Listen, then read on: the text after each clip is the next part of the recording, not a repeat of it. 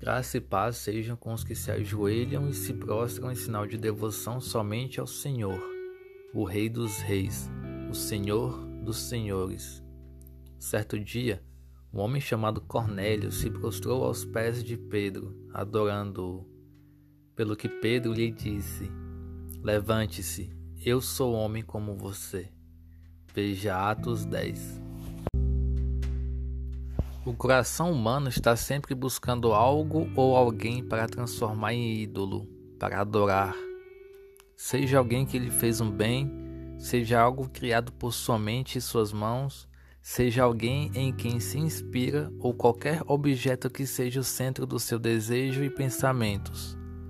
No caso de Cornélio, Pedro tinha algo para oferecê-lo, e, estando Pedro em sua presença, muito se alegrou o seu coração porquanto ele trouxeram a palavra da parte de Deus.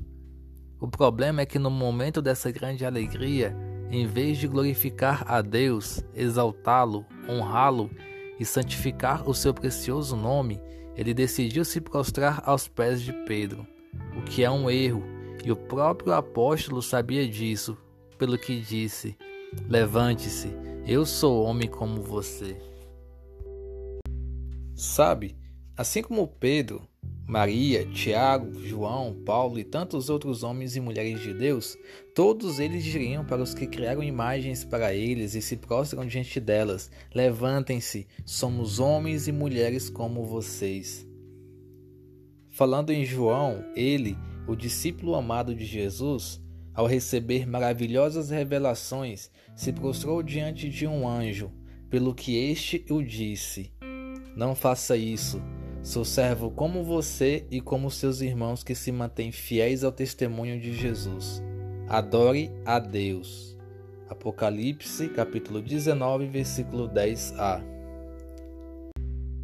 Até um apóstolo dos mais renomados que andou com Jesus caiu na tentação de adorar alguém que não fosse digno de adoração. Sim, nem os anjos, nem os demônios, nem os apóstolos, nem os profetas são dignos de adoração. Adore a Deus. Esta é a mensagem de hoje, que vale para todos os nossos dias.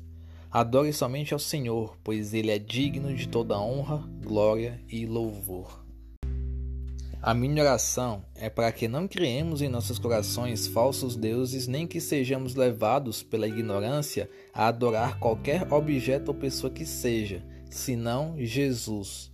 Então, adoremos somente as três pessoas da Santíssima Trindade e nada nem ninguém mais. Amém? Jesus abençoe seu dia.